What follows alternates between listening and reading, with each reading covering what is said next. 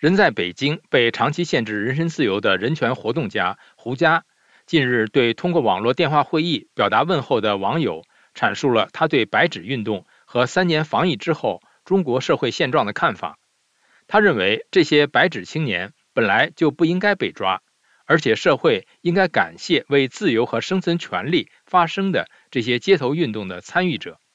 下面由陆阳分享美国之音记者叶冰对胡佳的专访报道。陆阳，好的，志远。本认为直接导致中共解除极端防控清零魔咒的白纸运动爆发近五个月之际，有报道说，几名参加北京亮马桥白纸集会的女性抗议者，在被拘押大约四个月之后，以取保候审离开看守所。而同样因白纸运动被捕的维吾尔女生卡米莱瓦伊特还没有消息。人权活动人士胡佳近日接受美国之音记者叶冰专访，他表示，白纸革命和白发革命都是要求生存权的直白表达。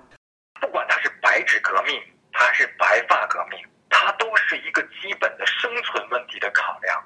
我觉得他所谓白纸白发的，他他就是一个直白的表达，是一个被迫的、已经无奈的这种表达。再不发生的话，就是死亡嘛。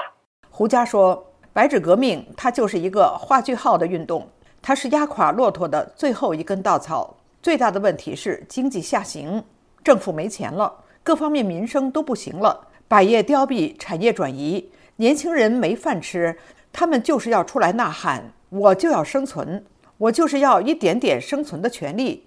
他们这个无论是在北京还是在外地的街头运动，都是在后面起了临门一脚的作用。胡佳说。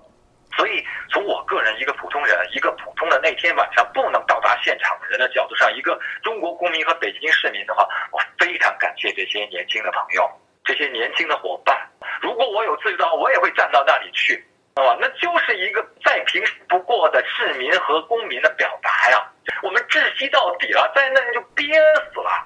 胡佳表示，就是三年，如果说我们付出了巨大的代价，还有痛苦的话。如果换来这种觉醒，也是值得的。胡佳说：“参加白纸运动的绝对是少数。”他认为这是这三年来这种炼狱当中炼出的真金。